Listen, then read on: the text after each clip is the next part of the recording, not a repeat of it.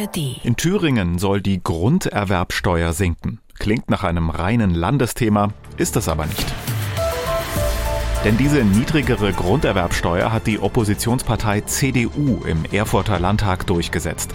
Zusammen mit den Stimmen von FDP und AfD. Ist das ein Sündenfall, wie die SPD sagt? Fällt die viel zitierte Brandmauer der CDU zur AfD? Dazu hört ihr jetzt Meinungen von Journalistinnen und Journalisten. Heute ist der 15. September. Einen schönen Freitag wünscht Jan Busche. Als erstes der Blick nach Thüringen selbst. Die Thüringische Landeszeitung spricht von einem billigen Schachzug der CDU. Natürlich sagt Landesparteichef Vogt, er könne sich bei guten, wichtigen Entscheidungen für den Freistaat nicht von der AfD abhängig machen. Aber anders als er es zum Ausdruck bringt, passiert das ja gerade. Die CDU bringt etwas ein, was sie mit den anderen demokratischen Parteien, aus welchen Gründen auch immer, nicht mehrheitsfähig machen kann. Und dann sucht sie sich ihre Zustimmung halt, wie sie diese kriegen kann. Sarah Frühauf vom MDR bezeichnet das Vorgehen der CDU als brandgefährlich. Sie fragt in den ARD-Tagesthemen, wo ist die Grenze? Ich kenne all die Sätze bei Stammtischen, Vereinsfeiern, auch in meiner Heimat Sachsen-Anhalt. Wenn es der Sache diene, warum denn nicht auch mit der AfD? Genau das ist heute in Thüringen passiert. Und das ist brandgefährlich. Die AfD frohlockt bereits und fordert öfter mehr Mut zum politischen Pragmatismus. wo ist jetzt die Grenze? Spielen wir es mal durch.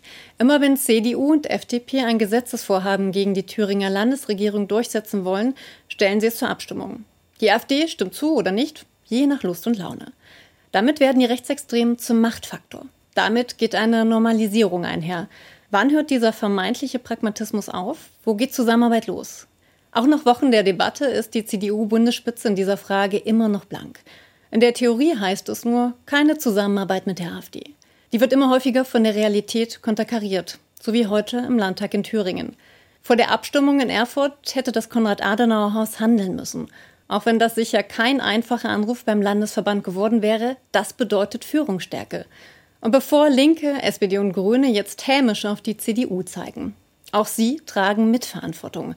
Auch die Thüringer Landesregierung hat sich verschanzt in ihrer Position. Die Eskalation schien einkalkuliert. Als würden sich CDU und Rot-Rot-Grün beweisen wollen, wie weit sie bereit sind zu gehen. Der politische Wettbewerb darf aber nicht in Feindschaft münden. Das gilt für die Landes- und Bundespolitik. Denn dann gibt es am Ende nur einen Gewinner, die AfD.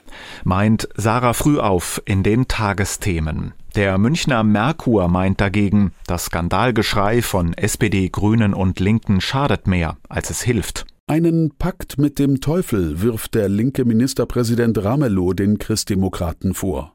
Um Sachpolitik geht es gar nicht, sondern darum, mal wieder die Nazikeule gegen die CDU und ihren Chef Friedrich Merz zu schwingen. Leider helfen Entrüstungsrituale und parteipolitische Manöver nicht dem Kampf gegen den Rechtsextremismus, sondern sie schaden der politischen Kultur, zur Freude der in Thüringen tatsächlich rechtsextremen Höcke AfD. Die Frankfurter Allgemeine kritisiert auf ihrer Online-Seite, dass der CDU selbst dann eine Zusammenarbeit mit der AfD vorgeworfen wird, wenn sie lediglich eigene Themen setzt. Folgt man dieser Logik, hat die CDU gar keine Chance mehr, ihr Profil zu schärfen. Ein härterer, realistischerer Kurs in der Migrationspolitik ist dann beispielsweise nicht mehr möglich. Wozu das führen würde, ist klar. Die CDU wandert noch weiter nach links und schafft sich im Zuge dessen ab. Die Taz sieht es ganz anders. Die CDU in Thüringen hätte Kompromisse mit SPD, Grünen und Linken suchen müssen, schreibt das Blatt. Das angebliche Kooperationsverbot mit der AfD unter Friedrich Merz verkommt so zum Lippenbekenntnis. Denn natürlich ist es eine Zusammenarbeit, wenn man Anträge stellt, die auf die Stimmen der AfD angewiesen sind. So verfestigt sich der Eindruck, dass Teile der CDU die angebliche Brandmauer gar nicht wollen. Und hier eine Meinung, die auf den jüngsten Umfragerekord für die AfD in Brandenburg schaut. Laut Infratest DIMAP kommt die Partei ein Jahr vor der dortigen Landtagswahl auf 32 Prozent und liegt damit weit vor SPD und CDU. Im Zeit Online Podcast meint Politikredakteur Ferdinand Otto, Irgendwann wird eine Landtagswahl tatsächlich so ausgehen und dann steuere die Politik auf ein neues Szenario zu. Also mit einem Drittel der Sitze im Parlament könnte die AfD dann zum Beispiel Verfassungsänderungen blockieren.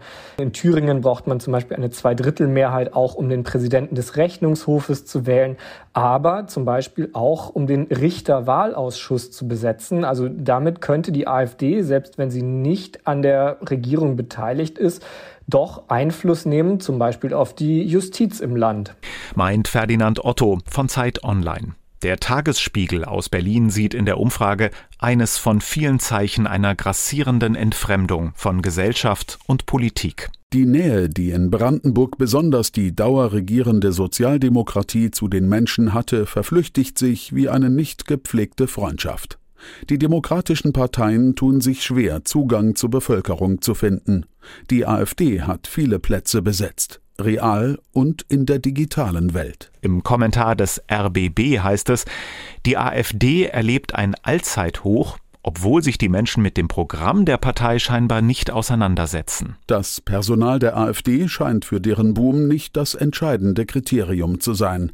Selbst unter AfD-Anhängern sind nur neun Prozent mit der politischen Arbeit des Fraktionsvorsitzenden zufrieden.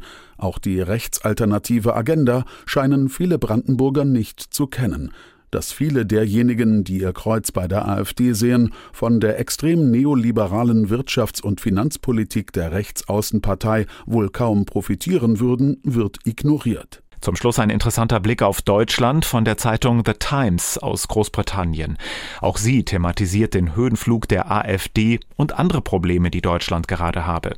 Eine schlecht funktionierende Bahn zum Beispiel, eine stockende Energiewende und einbrechende Exporte. The Times meint, hoffentlich bekommt Deutschland die Probleme in den Griff, denn sonst leide am Ende ganz Europa. Im Land gibt es viele wettbewerbsfähige Unternehmen, die durch Bürokratie und eine rücksichtslose Energiepolitik behindert werden. Die Bundesregierung könnte dies ändern. Sie könnte sich zum Beispiel anderen europäischen Ländern anschließen, die den Weg zurück zur Atomkraft gehen. Sie könnte Fracking in Sachsen untersuchen lassen, was vermutlich eine bessere CO2-Bilanz hätte als Gasimporte und Kohle. Sie könnte für schnellere Planungsverfahren sorgen, zum Beispiel für neue Windparks. Sie könnte die Migrationspolitik verbessern, um den Fachkräftemangel zu lindern. Die Regierung könnte Steuersenkungen prüfen, um die Binnennachfrage anzukurbeln, anstatt sich auf Exporte zu verlassen. Aber ob deutsche Politiker sich dafür entscheiden, ist eine andere Frage. Und mit dieser englischen Sicht auf Deutschland enden unsere Standpunkte am Freitag. Diesen Podcast gibt es täglich, also abonniert uns, zum Beispiel in der ARD Audiothek. Bis morgen also, schönes Wochenende. Ein Podcast von NDR Info.